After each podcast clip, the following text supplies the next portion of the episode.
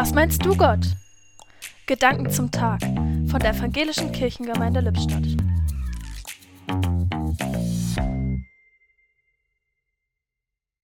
Das Wort, das mir in den letzten Tagen, Wochen und Monaten am meisten auf die Nerven gegangen ist, ist das Wort Risikogruppe. Da sollen ja eine ganze Menge dazugehören, wenn wir das Wort scharf definieren, wahrscheinlich wir alle. Was meinst du, Gott? Ist das alles, was über uns zu sagen ist?